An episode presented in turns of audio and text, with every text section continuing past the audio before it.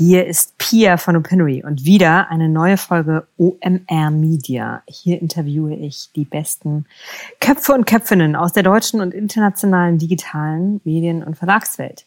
Und dieses Mal haben wir eine Premiere, nämlich ein Doppelinterview. Ich hatte die Ehre mit Anita Zelina, die war neulich schon hier, äh, leitet strategische Initiativen an der CUNY School of Journalism, früher unter anderem bei der NZZ und Stern.de und Swantje Dake, Digitalchefredakteurin von Stuttgarter Zeitung und Stuttgarter Nachrichten.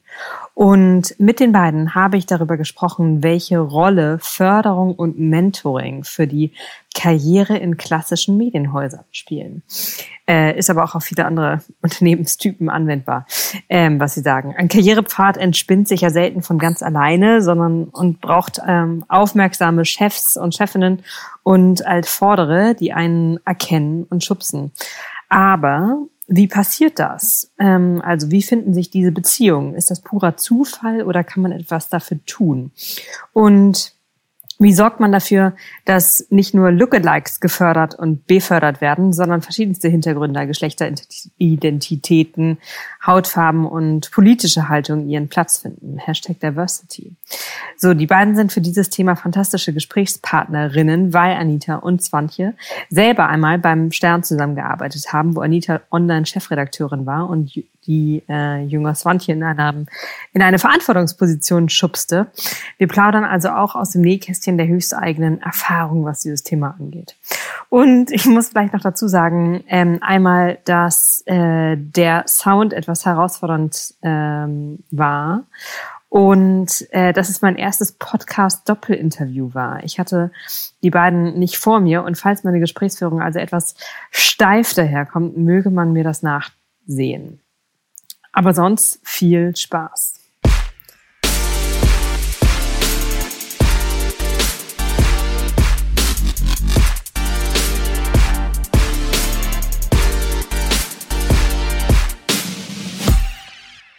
Hallo Swantje, hallo Anita, hallo Anita, hallo Swantje. hallo. Ich finde es sehr, sehr schade, nicht live äh, und in Farbe, um mit euch zusammenzusitzen. Ähm, aber ja, wir behelfen uns und sind über zwei Zeitzonen und äh, zwei Bundesländer und zwei Kontinente, drei Bundesländer und zwei Kontinente über, miteinander verbunden, zu einem Thema, wo ihr, glaube ich, sehr, sehr gute Repräsentantinnen seid, das äh, zu besprechen. Nämlich soll es hier gehen um Förderung und Mentorenschaft in äh, Medienumfeld, äh, Redaktionen. Und ähm, warum ist das ein Thema oder warum finde ich das interessant? Ähm, es wird ja regelmäßig eine Quote erhoben, die die, die Diversity in äh, deutschen und internationalen Redaktionen misst. Diversity, da gehört ja viel dazu, also von POC bis unterschiedliche Bildungshintergründe, Ost-West und so weiter. Das, das ist alles nicht gut aufgestellt in der, ähm, in der Presselandschaft. Ähm, hier möchte ich aber speziell auch darauf eingehen, was den weiblichen äh, Quotenanteil angeht. Und äh, der wird auch jährlich erhoben mit der dem eigentlich gleichbleibend ähm, mittelmäßigen Ergebnis, dass, dass dass Führungspositionen in deutschen Redaktionen immer noch sehr dünn besetzt sind. Ich glaube, Stern ist damit 52 Prozent gerade vorne, dahinter wird es schnell dünner. Und ähm, warum will ich mit euch darüber sprechen? Weil ein entscheidender Faktor in dieser Entwicklung Förderung ist, in meinen Augen. Und ihr seid beide in traditionellen Häusern ziemlich schnell die, die, die Leiter nach oben gestiegen, geklettert wobei sich auch eure Wege gekreuzt haben in Hamburg beim Stern, wo du, Anita, Chefredakteurin von stern.de warst und du, Svantje, von äh, der Nachrichtenredakteurin in die Newsroom-Leitung aufstiegst. Ähm, das heißt, ihr habt zwei ähnlich geprägte, aber unterschiedliche Perspektiven auf das Thema. Ähm, ich würde gerne von euch hören, jeweils erstmal, welche Rolle in euren Karrieren Mentorinnen und Förderer gespielt haben. Sehr breit eingestiegen ich habe äh, nie eigentlich so formell Mentorinnen oder, oder ein, ein Mentorship, also einen Mentor oder eine Mentorin gehabt. Aber ich hatte immer wieder das Glück äh, in meiner Karriere, Vorgesetzte, CEOs, Chefredakteurinnen, Chefredakteure zu haben, die, die an mich geglaubt haben und die mich zunächst mal überhaupt in, in Funktionen geholt haben und mich dann dabei unterstützt haben, darin Erfolg zu haben und aufzusteigen. Also ich bin, ich kann mich da sehr glücklich schätzen, dass ich äh, wirklich mit einigen sehr ganz außerordentlichen ähm, Menschen zusammengearbeitet habe, die natürlich auch immer ein bisschen, du hast das ja angesprochen, Pia, ich habe relativ schnell Karriere gemacht, ähm, kann man, glaube ich, kann man, glaube ich, objektiv sagen. Ähm, und da, da setzt man sich natürlich als Mentor auch immer einem, ein bisschen einem Risiko aus, natürlich. Man bringt jemanden in eine Position, wo es halt natürlich keine Garantie gibt, dass der oder diejenige äh, Erfolg hat. Also ich glaube, darum gehört zum, zum Mentor sein auch ein bisschen, äh, ein bisschen Risiko, äh, Bereitschaft dazu und ein bisschen die Bereitschaft, an jemanden, in jemanden zu investieren und an jemanden zu glauben. Und da hatte ich tatsächlich immer wieder mit Dominik Wichmann und Thomas Lindner beim Stern, mit Veit Denger äh, bei der NZZ, ähm, mit meiner allerersten Chefin Gerlinde Hinterleitner beim Standard wirklich großes Glück. Svantje, wie sieht das bei dir aus? Im Großen und Ganzen genauso. Ähm, ich hatte auch nie einen offiziell ernannten Mentor oder eine Mentorin. Ich war auch nie in einem Mentorship drin. Aber nichtsdestotrotz ohne, ohne eine Förderung oder auch ähm, bei mir war es eher ein Hineinschubsen in, in die Führungsposition. Ähm, hätte ich mich nicht so entwickelt, wie ich mich entwickelt habe. Und ähm, die Entwicklung oder dieses Schubsen hat tatsächlich Anita ausgelöst, als wir uns beim Stern getroffen haben. Ähm, und auch in dem Umfeld Gruner und Ja habe ich erstmal gemerkt, ähm, wie wichtig es ist, dass man ähm, dieses Fördern von jungen, ähm, egal ob Frauen oder Männern, äh, von jungen Nachwuchskräften ähm, wichtig ist, wie wichtig das ist, ein offizielles Programm zu haben ähm, und das auch klar als Unternehmen auszurufen, ähm, dass da ganz bewusst ein Augenmerk drauf gelegt wird, ähm, um junge Talente zu fördern oder erstmal überhaupt zu sehen. Weil oft, ähm, so war es zumindest bei mir, ich habe das selbst gar nicht gesehen, äh, dass ich ähm, in der Lage bin, Führungskraft zu werden und dass ich wahrscheinlich großen Spaß daran haben werde. Und das hat sich bei mir dann halt rausgestellt. Als ich dann erstmal in der Position war, habe ich gemerkt, wie viel Spaß es mir eigentlich macht. Und ähm, das äh, war der absolut richtige Schritt. Aber das hätte ich ohne Anita beispielsweise nie erkannt. Anita, du beschäftigst dich ja auch viel mit der Theorie von Leadership. Äh, würdest du sagen, es ist ein mittlerweile selbstverständlicher Teil der Aufgabe, des Aufgabenspektrums eines Chefs, einer Chefin, ähm, Mitarbeiterinnen zu erkennen und zu schubsen? Also das, was ihr jeweils beide erlebt habt. Ja, also ich meine, es ist eigentlich, sollte es so sein. Ich halte es für total essentiell. In Wirklichkeit ist man als Chef, Chefin in egal welcher Branche, aber gerade in einer Branche wie den Medien, die sich so radikal verändert, äh, ist das ja eigentlich eine, eine der Hauptaufgaben, die man hat. Talente erkennen, Talente fördern, Menschen in Positionen bringen, wo sie Erfolg haben können. Ähm, und darauf vor, sie darauf vorbereiten, ähm, Erfolg zu haben. Und ich glaube aber leider, dass das, dass das nicht immer so gelebt wird. Also ich habe auch ganz viele schlechte Chefs äh, erlebt äh, in meinem Leben. Ich habe auch ganz viele ähm, ganz viele Kollegen auf Management-Ebene gehabt, denen, denen dieses Thema Talenteförderung, Mentoring total egal war. Und wenn ich, wenn ich äh, jetzt sozusagen so zurückschaue, auch ähm, was mir so begegnet ist in der, in der Medienbranche und was mir immer noch begegnet. Also das ist leider nicht so, dass das heute schon eine totale Selbstverständlichkeit ist. Dann sehe ich immer noch viele, viele Chefs in Verlagen, die vorrangig mit sich selber und mit den Zahlen beschäftigt sind äh, und nicht mit ihren Mitarbeitern. Ihr habt beide gesagt, dass ihr sozusagen Glück hattet ähm, da eben mit, mit einigen äh, Chefs und Chefinnen, die euch ähm, erkannt und gefördert haben. Ähm, könnt, Svantje, kannst du sagen, was du selber dafür getan hast, ähm, auch erkannt zu werden? Ist das vollkommen von dem Zufall abhängig, wer da vor der Nase sitzt? Oder kann, würdest ihr sagen, man kann auch etwas dafür tun? Nee, ich denke ganz, ganz klar, dass man, man selbst auch in der absoluten Pflicht ist, wenn man das erstmal weiß oder wenn man so auch nur so ungefähr die Ahnung hat, ähm, dass man sich auf dem Feld ähm, der, der Projektleitung, der Teamleitung, ähm, also alles, was im, im, im Bereich der Führung ist oder einfach was mit dem Thema, ich übernehme Verantwortung und möchte den nächsten Schritt machen in meiner Karriere, ähm, dass man selbst dafür sorgen muss, ähm, erkannt zu werden. Und dass äh, die Chefin oder der Chef das eben auch sieht.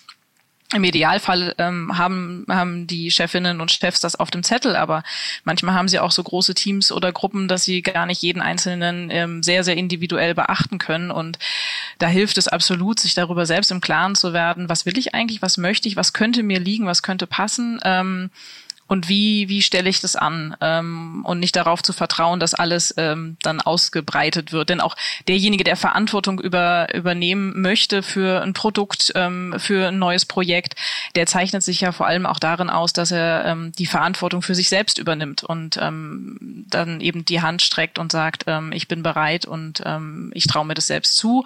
Und aber auch eben so, zu sagen, ähm, so habe ich das damals eben auch gemacht, ähm, da gibt's ganz, ganz viele Aufgaben, die habe ich noch nie ähm, ähm, gemacht. Ähm, da habe ich ganz, ganz große Fragezeichen ähm, und dann eben auch um Unterstützung zu bitten, eben beim jeweiligen Mentor oder eben durch ein Coaching beispielsweise. Und ähm, das aber das muss man tatsächlich selbst auch machen. Also nicht darauf warten, bis man erkannt wird, sondern mutig in die erste Reihe stellen und sagen, so, hier bin ich und ich kann was.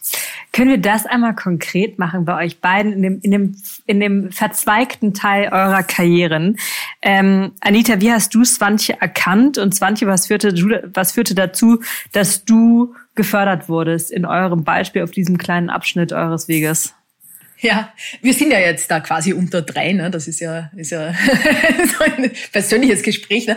Ähm, na, ich kann das ganz, ganz konkret erzählen. Also ich habe damals da beim Stern ähm, ein relativ großes Team gehabt und es ging halt drum um diese, diese Führung dieser Nachrichtenredaktion. Und, und eine Sache, die mir immer wieder passiert ist in meinen Führungsrollen ist, und ja, da, da, da kommen jetzt ein paar Stereotypen rein, aber sie, sie haben halt oft zugetroffen. Ähm, ich komme in eine Rolle, ich, äh, ich, ich kommuniziere, dass ich eine Führungsrolle in der zweiten Ebene zu vergeben habe.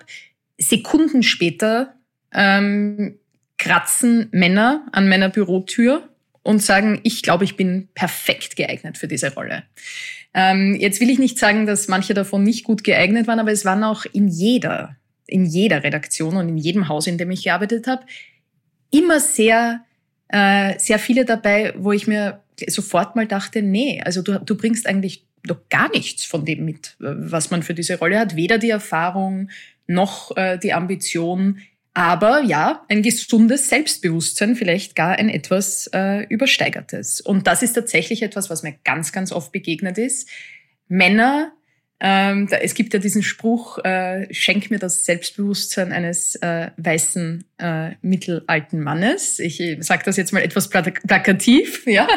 Ähm, ich sage das mal etwas plakativ. Ähm, das ist tatsächlich ganz, ganz häufig so dass Männer da sich einfach mehr zutrauen und gleich mal sagen, ja, kann ich mir gut vorstellen, selbst wenn sie nur 20 Prozent ähm, der, der Eignung mitbringen. Mir ist das immer, immer wieder passiert, dass es Frauen gab, wo ich wusste, die haben das Potenzial, die zeigen die Ambition, die zeigen die, die, die, die, die Leadership-Fähigkeit, aber kommen nicht von sich aus auf die Idee zu sagen, hey, ich möchte jetzt den nächsten Schritt gehen. Und jetzt ganz konkret, bei, bei, bei Swantje war das so ein Fall. Ich meine, ich habe gesehen, sie ist unfassbar gut darin, Projekte zu leiten. Sie ist total gut darin, ähm, die, Teams zu führen, mit Menschen umzugehen. Also sie hat einfach diese perfekte Kombination mitgebracht und war von Anfang an meine Wunschkandidatin. Und ja, dann habe ich, es war dann ein leichter Schubser in diese Richtung, als ich ihr gesagt habe, nee, ich traue dir das zu. Und das ist tatsächlich, glaube ich, eine Sache, die ich, die ich, die ich jedem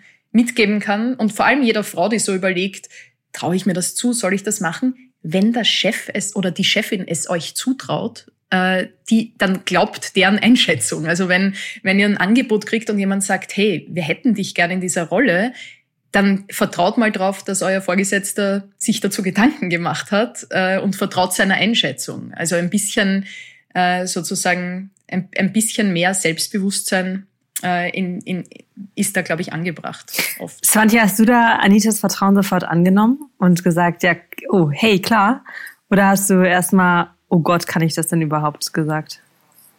Ähm, ich bin quasi hinten rübergefallen oder von meinem Stuhl gerutscht, glaube ich, ähm und habe irgendwie äh, Anita ganz unverständnisvoll äh, angeguckt und habe gesagt, wie kommst du denn auf die Idee? Ähm, weil ich selbst eben auf die Idee nicht gekommen bin, dass ich irgendwie in der Lage bin. Vor allen Dingen war ich in einem Team.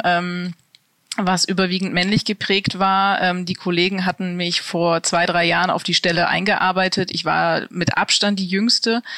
Ähm, und dann ein Team zu führen, ähm, was aus meiner Perspektive eben so viel erfahrener ist, ähm, das, das kam mir überhaupt nicht in den Sinn. Aber eben weil ich im, in, in all den Positionen, die ich vorher inne hatte, eine ganz andere Art von Führung kennengelernt habe, als die, die dann Anita eben äh, eingeführt hat. Ähm, und bei mir war das eben auch genau dieser Punkt, was ihr Anita gerade sagte, ähm, wenn der Chef einem das gar oder die Chefin sagt, ich traue dir das zu. Ähm, das ist so wichtig äh, für denjenigen, der sich zum ersten Mal ähm, in, auf das Feld wagt. Und dann eben auch die, nicht nur ich traue es dir zu, sondern ich bin A für dich da und B gibt es auch noch andere Formen von Unterstützung und ähm, dann weiß man schon mal, okay, eigentlich kann gar nicht so viel äh, schiefgehen und so viel passieren.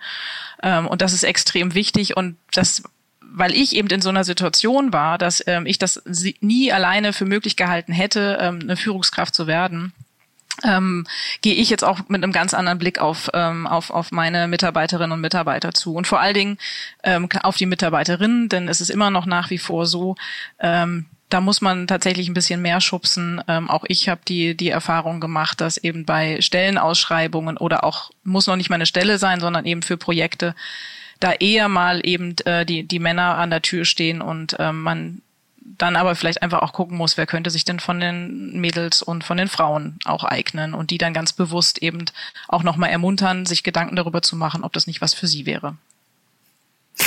Was dieses, äh, dieses, diesen Geschlechterunterschied von äh, Selbstvertrauen angeht, möchte ich euch mal nach einer Sache fragen, die mir auffällt in, also sozusagen im Weitwinkel äh, meiner Opinory Teamerfahrung nicht zu treffen, natürlich auf einer individuellen Basis. Da gibt es ganz viele Gegen Gegenbeispiele. Aber in einer Tendenz muss ich sagen, dass bei den jungen Mitarbeitern und Mitarbeiterinnen bei uns äh, ein deutlich höherer Anteil von Mitarbeiterinnen ist, wo man sozusagen so einen sehr großen, so ambitionierten Drive und Hunger sieht. Und mehr im, auf der anderen Seite auf den, auf den, bei den sehr jungen Mitarbeitern, also um die 20 bis 25, äh, mehr Mitarbeiter, also mehr, mehr Jungs oder junge Männer, die halt noch so ein bisschen verträumt sind und so ein bisschen so, ähm, also total nett und so weiter, aber noch so ein bisschen Kopf in der Luft.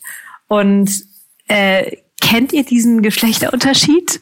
Ist der repräsentativ oder ist das hier eine, eine anekdotische Opinory-Erfahrung, die, wie gesagt, nicht auf Einzelfallbasis Mhm. Ich glaube, es verändert sich tatsächlich was in der Gesellschaft und das sieht man wahrscheinlich jetzt so an den 20 bis 25-Jährigen. Ähm, so in Deutschland die gehen natürlich auch durch ein anderes schulisches beziehungsweise universitäres System. Äh, das trägt vielleicht schon dazu bei. Ähm, aber dass wir eben ganz, ganz stark jetzt in, in den letzten Jahren eben über das Thema Gleichberechtigung sprechen, über äh, Feminismus sprechen. Ich glaube, ähm, da verändern sich beide Geschlechter dahingehend, dass Frauen deutlich stärker selbstbewusster auftreten und äh, dass Männer eben auch eine andere Rolle äh, einnehmen. Ich sehe das vor allen Dingen auch im in meinem Team bei den äh, Frauen, die ähm, ähm, erstmals schwanger werden, äh, Kinder kriegen und äh, die ganz, ganz selbstverständlich schon von Anfang an sagen, ähm, natürlich bin ich nach sechs Monaten oder nach einem Jahr wieder da und ähm, mein Freund, mein Mann äh, bleibt übrigens erstmal das erste Jahr zu Hause, ähm, damit ich halt wieder richtig arbeiten gehen kann.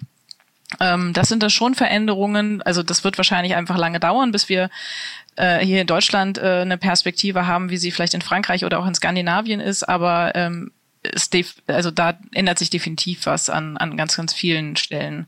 Und das aber eher bei den, bei den Jüngeren. Und ähm, ich habe hier, was, was das Alter angeht, ein sehr diverses Team, also von, ähm, von äh, Volontären halt äh, bis hin zu, zu Redakteuren, die schon sehr, sehr viele Berufsjahre haben. Ähm, das äh, führt dann auch mitunter zu äh, Spannungen. Das weil das einfach ganz unterschiedliche ähm, Herangehensweisen sind. Ähm, aber ähm, die Spannungen sind ja nicht immer schlecht.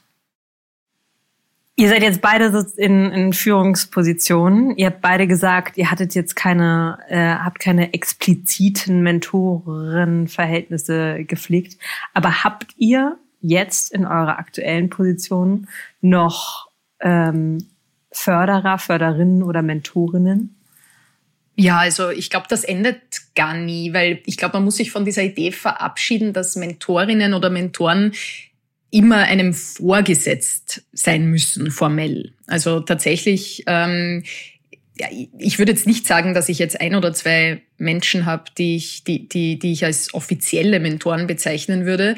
Aber das, was ich über die Jahre hm, aufgebaut habe, ist einfach ein Netzwerk von, von Menschen, die in irgendeiner, in irgendeiner Tätigkeit, in irgendeinem Teil dessen, was sie tun, für mich total beeindruckend sind. Äh, Leute, die in Medienhäusern arbeiten, die an Universitäten arbeiten, die in Digitalunternehmen arbeiten und auf die ich zukommen kann mit, mit Fragen, mit Unsicherheiten, ähm, mit äh, um mir Feedback zu geben äh, auf etwas. Und ich weiß nicht, ob ich das als Mentoren bezeichnen würde. Vielleicht geht es eher da um ein, um ein Netzwerk, aber das sind Leute, denen ich, äh, denen ich gerne helfe und die, wo ich weiß, ich, ich kriege auch das zurück. Also die, die unterstützen mich auch ähm, bei, bei Entscheidungen. Und das habe ich weiterhin und das Netzwerk wird eigentlich eher über die Jahre größer und diverser ähm, als kleiner. Ähm, und das, das ist mir auch total wichtig.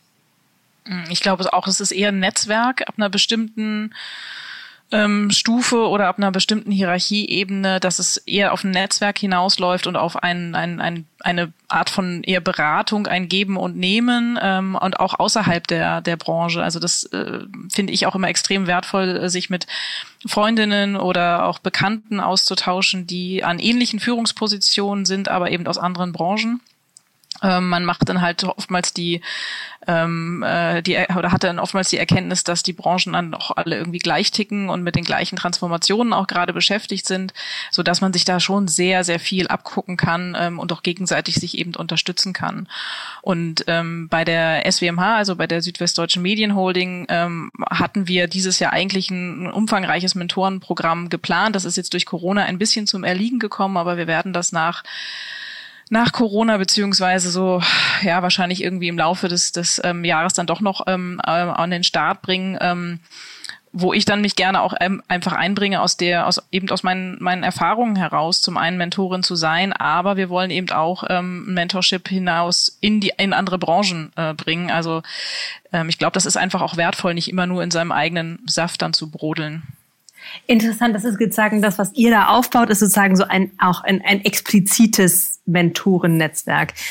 Das finde ich einen interessanten Unterschied, dieses implizite versus explizite. Also ich erinnere, dass ich vor ein paar Jahren äh, Lean In von Sheryl Sandberg gelesen habe, der durchaus irgendwie streitbar, aber äh, die da sehr stark predigt, ähm, oder, oder dazu rät, explizit auf Menschen zuzugehen und zu fragen, do you want to be my mentor? Und in meiner Erfahrung wäre das zumindest im deutschen Kulturraum ein, gar kein so guter Rat, weil das irgendwie sehr aufgeladen ist und da viele Antworten, antworten würden so, hu du, ja, das ist interessant, aber leider keine Zeit. Und dass sich hier diese, äh, diese Netzwerke, diese Verhältnisse eher implizit bilden und aufbauen. Ähm, wie denkt, wie, wie denkt ihr das bei SWMH, Swantje? Und ähm, wie siehst du dieses implizite versus explizite Verhältnis? je, also je höher ich in der Hierarchieebene auch komme, desto schwieriger wird es tatsächlich auch ähm, einen, einen Mentor zu finden, der auf also mindestens mal auf Augenhöhe ist. Ähm, und da finde ich es extrem interessant, sich mit jemandem auszutauschen, der komplett anderen Branche kommt aber Führung ist ja branchenunabhängig. Also da geht es ja wirklich um, ähm, ähm, wie, wie arbeite ich mit Menschen zusammen, ähm, was habe ich irgendwie für Fähigkeiten, was habe ich irgendwie auch für, für, für blinde Fl Und ähm, das finde ich total spannend. Also wie gesagt, wir sind da noch nicht, ähm, aber ich finde das, ähm, finde das irgendwie mal spannend auszuprobieren, ob das gut funktioniert. Ähm, und ich gehe auch ganz stark davon aus, dass die für beide Seiten äh, sehr fruchtbar ist. Dann hat es halt vielleicht nicht so diesen Mentoring-Charakter, sondern eher auch, ein, auch eine Art von von, von, von Netzwerkcharakter. Mhm. Vielleicht, wenn ich da ganz kurz äh, gleich drauf, drauf an, ich, ich stimme dir da total zu, Svante. Ich glaube, der dazu kommt noch der Punkt, so wichtig diese impliziten Netzwerke sind. Ähm, sie, sie, sie bevorzugen natürlich wieder Leute, die schon an einem Punkt sind, wo sie sich trauen, jemandem einfach mal ein E-Mail zu schreiben und zu sagen, hey, willst du mein Mentor sein? Oder willst, kannst du mir Feedback auf was geben? Sie bevorzugen natürlich, es ist quasi so eine Art exponentielles Wachstum, wenn man schon ein einigermaßen äh, Gutes hat und äh, dieses Geben und Nehmen hergestellt hat, dann wird es immer leichter, dieses Netzwerk äh, mehr oder weniger zu wachsen zu lassen. Das heißt, ähm, gerade äh, am Anfang Karrieren, aber auch gerade wenn es um Diversität geht, ähm, muss man, glaube ich, auch mit Ex-Förder- und Mentorsystemskräfte, Training etc. arbeiten, weil sonst ist die Gefahr, dass wird, die, die am lautesten schreien, äh, kriegen dann sozusagen Mentoren und die, die noch ein bisschen vielleicht schüchterner sind oder noch unsicherer, kriegen keine, weil sie eben nicht gleich aufgezeigt haben. Also ich glaube, da muss man ganz aktiv gegenarbeiten.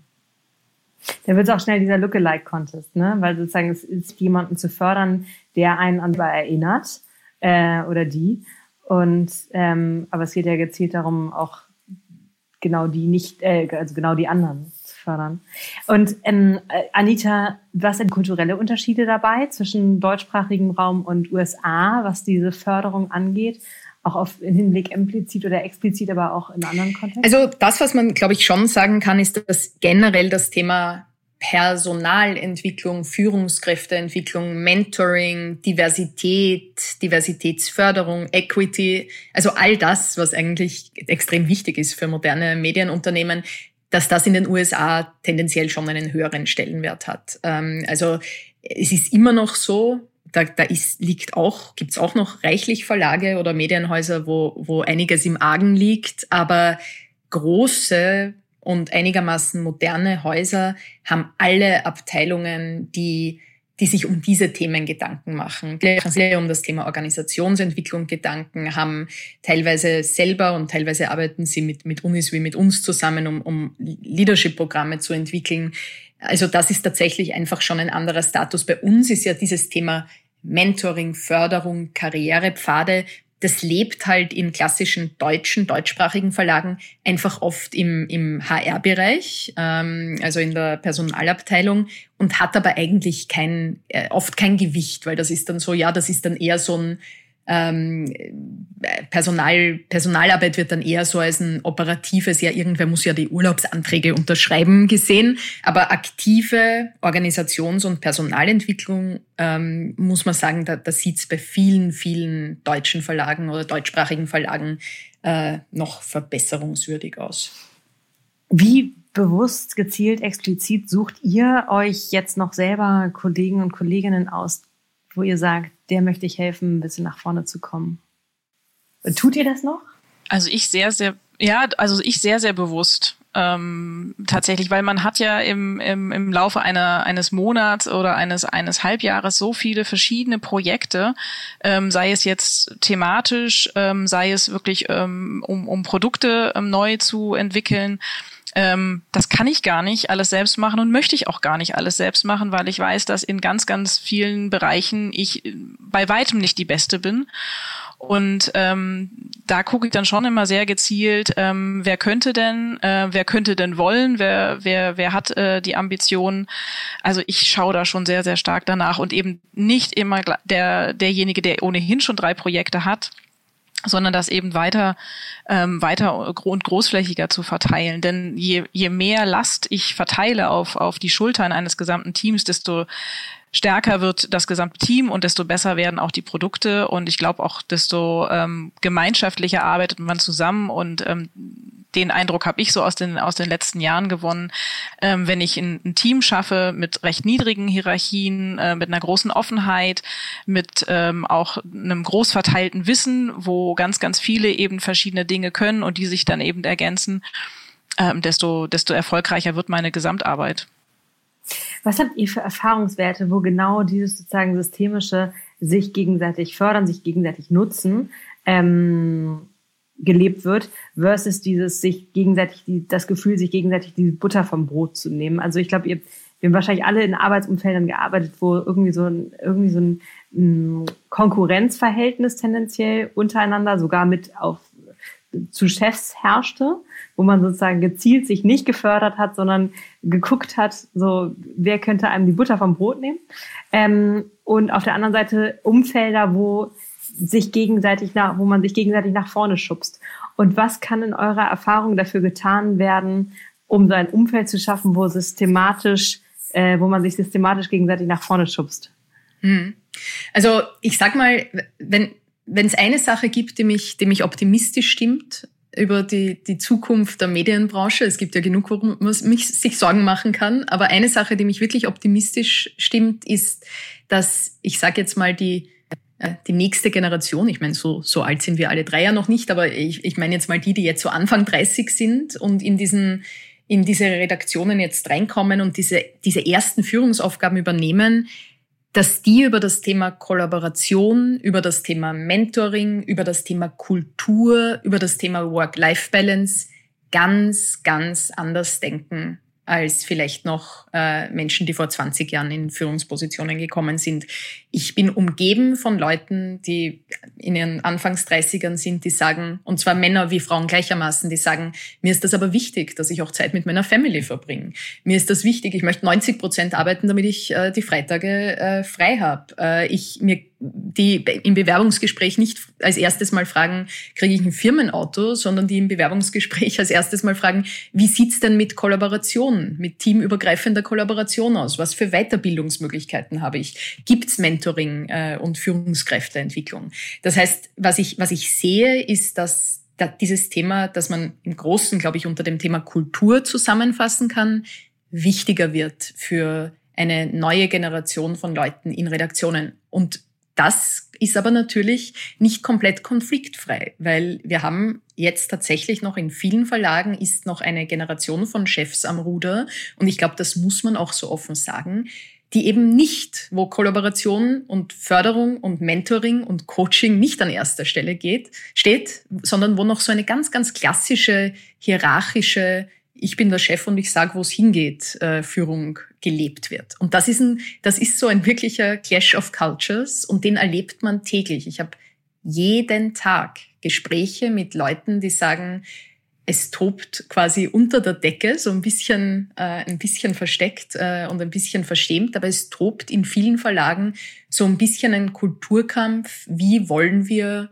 arbeiten? Wie wollen wir leben?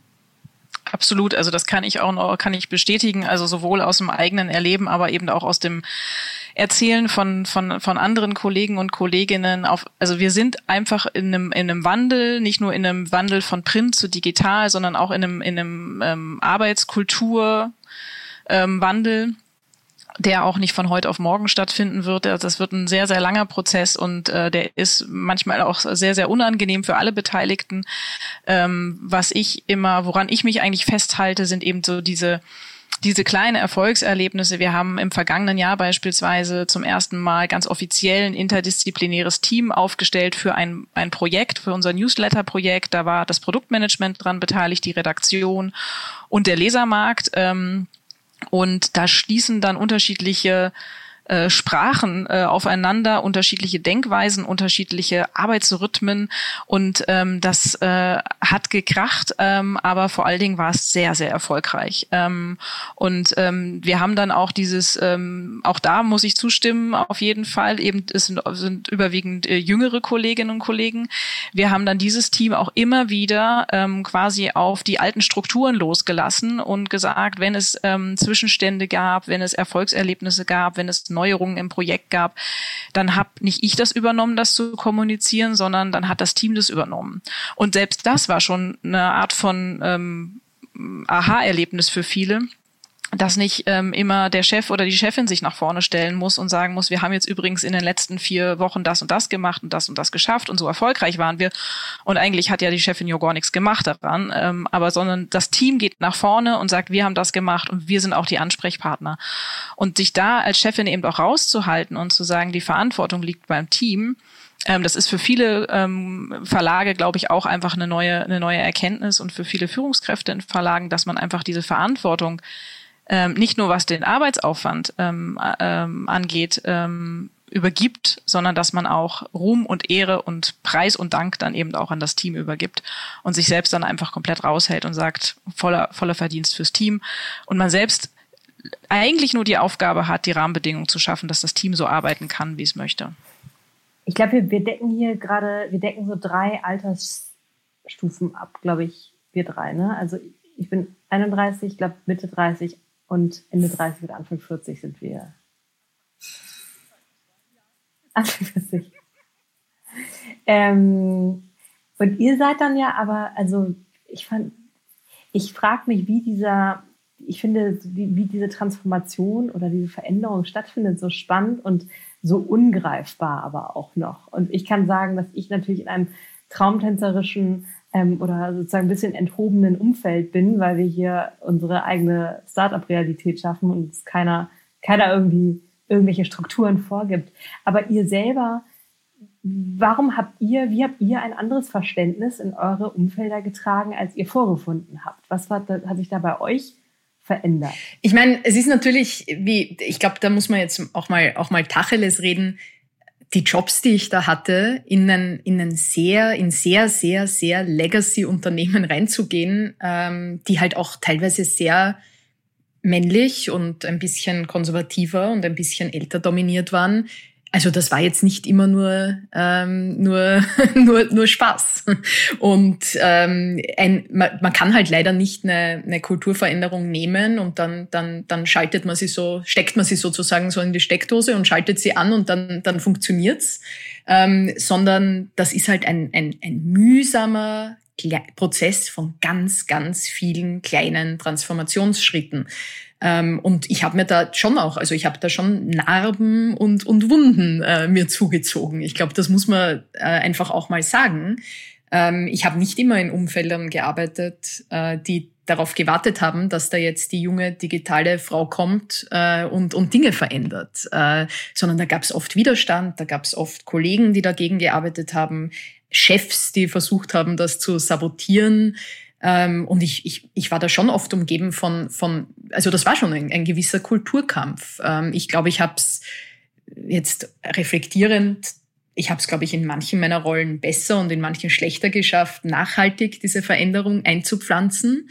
Ähm, ich glaube, jetzt äh, rückblickend sagen zu können, dass ich überall, wo ich war, einige Dinge wirklich nachhaltig zum Besseren verändert habe aber bei Weitem nicht alles und bei Weitem nicht alles, was ich gerne verändert hätte. Ähm, das, das, das ist tatsächlich so, das ist echt kein, kein einfacher Job und Kulturveränderung passiert halt nicht von selbst und passiert nicht ohne Schmerzen.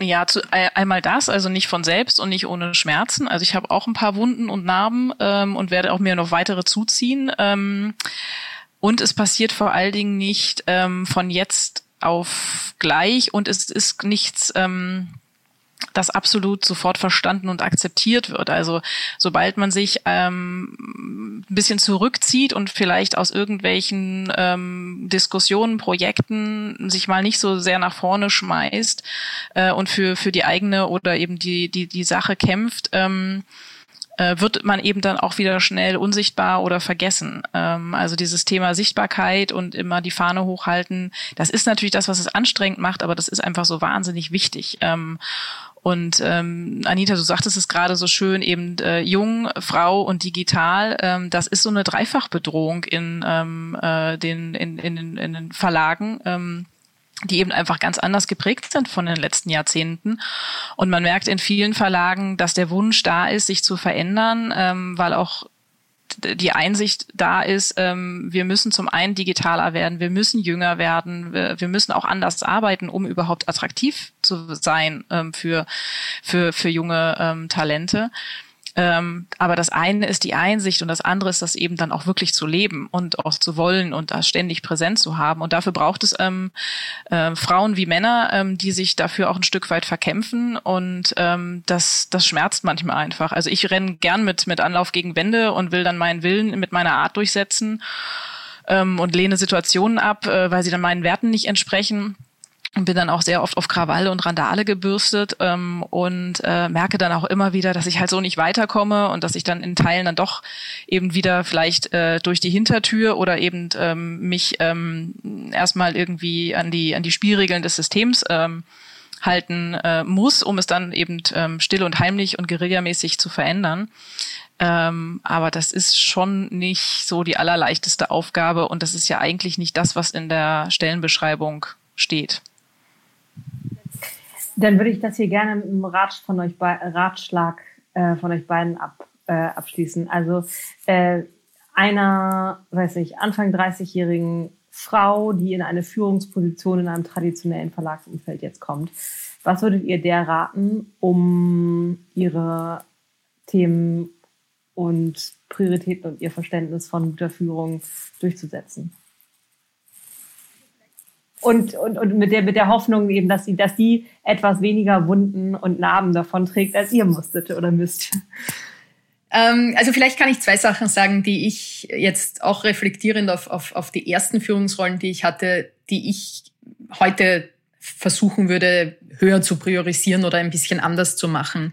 Und das erste ist das Thema, äh, ich nenne es mal Stakeholder Management. Ähm, und das das, das, damit meine ich, ich glaube, ich habe äh, in meinen ersten Führungsrollen, ich wusste, ich will anders führen als viele der Menschen, die mich, die mich, der Führungskräfte, die mich umgeben haben. Ich habe gewusst, ich will, wie Svante das gerade angesprochen hat, ich habe gewusst, viel von dem, wie die Dinge tun, widerspricht meinen Werten und ich will eine andere Chefin sein. Und habe aber, glaube ich, in dieser ersten in dem Überschwang, wo ich noch nicht wusste, wie, wie, wie mühselig diese Veränderungsarbeit äh, im Kleinen dann ist und diese Überzeugungsarbeit, habe ich gedacht, ich muss mich, ich muss diese alten Spielregeln, diese alten Netzwerke, ich kann die einfach ignorieren. Und ich glaube, das ist, äh, das war tatsächlich ein, ein, Fehler, den ich am Anfang gemacht habe. Ich glaube, man muss, und Svante hat das ja gerade angesprochen, man muss ein bisschen lernen, man muss lernen, wie dieses alte System funktioniert, um es zu verändern. Äh, man kann äh, man, man kann nicht davon ausgehen zu sagen, ja, ich, ich finde das nicht gut, äh, darum, darum will ich gar nicht wissen, wie funktioniert Macht, wie funktioniert Business, wie, wie werden Ressourcen vergeben, wie werden Aufträge vergeben, wo treffen sich die Jungs abends zum Bier. Ja, ich muss das alles nicht mögen, aber ich muss versuchen, dabei zu sein und ich muss versuchen zu verstehen, wo Entscheidungen wirklich getroffen werden und die werden eben nun mal nicht äh, äh, im Konferenzzimmer getroffen, die werden eigentlich beim Bier abends getroffen oder meinetwegen beim Golf oder wo auch immer. Das heißt, ich glaube, das ist tatsächlich was, da in den Netzwerken, wo man oder in den Machtnetzwerken zu verstehen, wie die funktionieren und dabei zu sein und da früher diese, dieses Bewusstsein zu schaffen, dass selbst wenn ich es nicht mag, ich muss verstehen, wie der, wie der Hase läuft. Das ist tatsächlich die eine Sache. Und die zweite, die ich, glaube ich, gut gemacht habe, die ich jedem äh, genauso nahelegen kann, ist ganz früh beginnen, außerhalb des eigenen Unternehmens diese Netzwerke aufzubauen. Äh, du bist nicht nur dein Job, du bist ein, ein, ein Mensch mit einer Karriere, die ich glaube, wir werden alle bis Mitte 70 oder so arbeiten, die lange, lange, lange Jahre, ähm, äh, wo du lange Jahre Karriere vor dir hast. Ähm, und diese Karriere steht, es ist zu 99 Prozent sicher, dass keiner von uns seine Karriere nur in einem Unternehmen verbringen wird, würde ich mal sagen, gerade in der Medienbranche. Das heißt, diese Netzwerke, die du dir aufbaust, die sind nicht an deinen Job geknüpft, sondern die sind an dich geknüpft und das ist eine Langzeitinvestition. Mir fällt gerade zwei gute Ratschläge, finde ich, Anita. Mir fällt dazu gerade noch eine Sache ein. Ähm, ich erinnere, wie ich bei Springer halt als Volontärin war und eben so total ähm, überrascht, begeistert, enthusiastisch die Erfahrung gemacht hat, cool, da sind Leute, die mich, da sind Chefs, die, die mich sehen und mich fördern und so weiter. Und eben so ähm, naiv begeistert darüber war. Oder heißt naiv, naiv aber sozusagen, ich, war, ich fand das toll. Und äh, als meine Mutter mich immer so eben so fragte, was das denn ähm, also mich mir ein paar Strukturfragen dazu stellte und ich da ähm, da sehr blank drauf antwortete, meinte sie ja, ähm, das genießt das ganz doll, das ist total cool, wo du da stehst, aber ähm, du wirst den halt auch noch nicht gefährlich da als Volontärin und pass auf, wie es wird, wenn du den gefährlich wirst, dann wird's unangenehmer. Und das, das war, irgendwie hängt mir das immer noch in den Ohren, weil ich glaube, da wird's un da, da fängt das an, was, was schwierig wird. Mhm. Ja, absolut. Also das könnte ich aus meiner eigenen Erfahrung unterstreichen, aber da wird's schwierig, aber da wird's dann auch spannend und äh, da, da fängt's dann auch an, Spaß zu machen. Ähm, wenn man dann einfach ähm, auf sich selbst vertraut und ähm, ich also dann einfach weiß, das, was ich kann, ähm, das kann ich wirklich und das äh, kann ich ähm, aus meiner eigenen Kraft heraus und nicht, weil mir irgendjemand einen roten Teppich ausgerollt hat äh, oder mich irgendwie durch ein Buddy-Netzwerk da reingeschleust hat, sondern ich bin bis an diesen Punkt hier gekommen und ich habe das aus eigener Kraft ge geschafft. Ähm, wenn auch mit dem einen oder anderen Schubser versehen. Ähm, aber dann darauf zu vertrauen, wenn ich das bis hierhin geschafft habe, dann schaffe ich den nächsten Schritt auf jeden Fall. Und ähm, was all die anderen vor mir ähm, und die vielleicht einen Schritt schon weiter sind, geschafft haben, das kann ich auch auf jeden Fall. Also das hat dann auch nichts mit Überheblichkeit zu tun oder über, übersteigertem Selbstbewusstsein, aber sich selbst einfach auch immer wieder zu, vor Augen führen, was kann ich denn eigentlich alles und was habe ich schon geschafft, das ist, glaube ich, extrem wichtig. Ähm, und das wäre auch, auch mein, mein Ratschlag an, an jüngere ähm, äh, Führungskräfte oder Nachwuchstalente ähm, sich selbst eben diesen eigenen Stärken, diese eigenen Stärken vor Augen führen und sich vor allen Dingen auch um sich selbst zu kümmern. Also sei es, ähm, dass man darauf achtet, ähm, habe ich genug Freizeitausgleich? Ähm, wie geht es mir in bestimmten Situationen? Brauche ich vielleicht irgendwann mal jemanden, mit dem ich außerhalb der Firma sprechen kann? Also kann, brauche ich vielleicht ein, ein Coaching ähm, und sich dann auch zu trauen, nach, genau nach diesem Coaching eben zu fragen. Also ähm, sich selbst dann nicht aus, aus den Augen zu verlieren, ist, glaube ich, extrem wichtig und ähm, sich innerhalb der Firma ähm, wenige Leute zu suchen, denen man wirklich vertrauen kann und mit denen man auch mal ganz, ganz offen sprechen kann. Ähm, das ist nicht, nicht immer leicht, gerade wenn es dann um Führungspositionen geht, aber das hilft auf jeden Fall auch sehr, dass man da nicht allein auf weiter Front ist, ähm, sondern eben ähm, sich auch Verbündete sucht, mit denen man offen reden kann und von denen man auch ähm, dann unterstützt wird, wenn es mal schwierig ist. Letzte Frage, ähm, weil jetzt hier häufiger die, die sozusagen Geschlechter, ähm, das Geschlechterthema drin war. Ähm, ist es für euch egal, ob Mann oder Frau, den man sich sucht, wie man sich sucht als Ansprechpartner, ob innerhalb oder außerhalb des Unternehmens? Du meinst als, als Mentor, äh, als Mentees oder als Mentoren oder beides? Beides. Ähm, ich glaube, man, kann, man muss ein bisschen darauf achten, du hast das vorher ohnehin angesprochen, Pia, die Gefahr ist natürlich, wenn man sich nur mit Menschen umgibt, die so sind wie man selbst, äh, dass man dann nur Bestätigung hört. Und man will, man, man baut sich ein Netzwerk idealerweise nicht nur auf, um darin bestätigt zu werden, dass man eh ganz toll ist, sondern um besser zu werden, um zu lernen, um zu reflektieren, äh, um, um auch mit seinen, sich seiner Schwächen bewusst zu sein oder seiner, seiner Lernpotenziale. Das heißt, ich glaube, also ich habe schon immer ein bisschen darauf geachtet, dass, dass das jetzt nicht nur ein, äh, dass mein Netzwerk nicht nur aus äh, jungen Frauen Ende 30 besteht. Es hat natürlich einen, einen Schwerpunkt da. Das, das ergibt sich einfach sozusagen äh, eben aus meiner, meiner Geschichte heraus und meiner Fördergeschichte ein bisschen heraus. Ähm, aber ich glaube, es ist schon wichtig. Ich habe also ich habe Männer in meinem Netzwerk in ihren 50ern oder 60ern, auf deren Meinung äh, ich, ich, ich sehr, sehr viel gebe. Ich meine, Jeff Jarvis ist so ein gutes Beispiel, der mich, der mich an die Uni hier in New York geholt hat, auf dessen, der, dessen Meinung mir unfassbar wichtig ist und den ich, den ich total als Förderer bezeichnen würde. Ähm, und ich halte das schon für wichtig, dass man da ein bisschen divers auch ist. Mhm. Würde ich absolut zustimmen. Also die, die, die, die, die Diversität, mein Gott, ist das schwierig. Die Diversität, die wir wollen, ähm, die sollten wir halt eben selbst auch leben. Und ähm, es kommt, glaube ich, auch immer darauf an, für was brauche ich gerade Unterstützung? Brauche ich gerade Unterstützung in, in, ähm, in, in Dingen, die ich vielleicht noch nicht kann, ähm, für, für neues Produkt oder wie kann ich irgendwie dies oder das vorbereiten? Oder brauche ich irgendwie in der Unterstützung äh, Rolle der Frau ähm, in einer Führungsrunde, die ausschließlich nicht männlich ist. Also da kommt es, glaube ich, auch immer so ein bisschen auf die Frage an und je breiter das Netzwerk dann aufgestellt ist, ähm, desto vielfältiger sind ja dann auch die Tipps und Tricks. Deswegen ähm, würde ich das auch nicht davon abhängig machen, welches Geschlecht ähm, mein, meine Unterstützer haben. Fand Anita, das war extrem ergiebig auf diesem Thema, was wir uns auf die Agenda gesetzt haben. Ich habe so das unbefriedigende Gefühl, dass ich jetzt gerne mit euch weitere anderthalb Stunden über, über ganz vieles ganz andere noch reden würde. Geht mir genauso. Müssen wir Folge zwei und drei machen zu anderen Ja, Themen. Ich, ich weiß auch gar nicht, ob alles audience-fähig ist. äh, oder tauglich. Ähm, aber es, ist sehr, es war sehr schön, mit euch zu sprechen.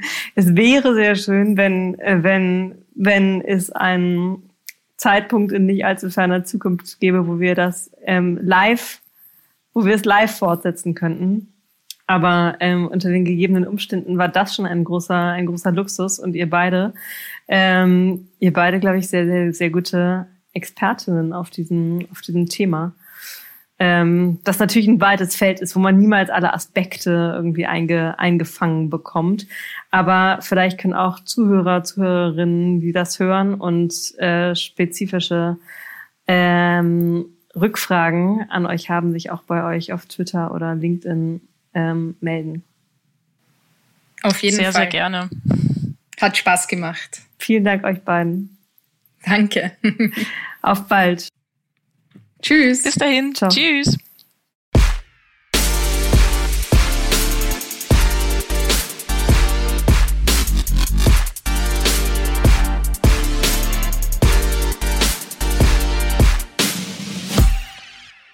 Das war's das Thema ist groß und weit und wenn euch, äh, wenn für euch Aspekte unterbelichtet blieben oder ihr eigene Erfahrungswerte beizutragen habt, ähm, gerne teilen via Twitter, Instagram, LinkedIn zum Beispiel. Die beiden sind ja auch sehr aktiv auf allen Kanälen und steigen sicher gerne auch in asynchrone Anschlussgespräche ein.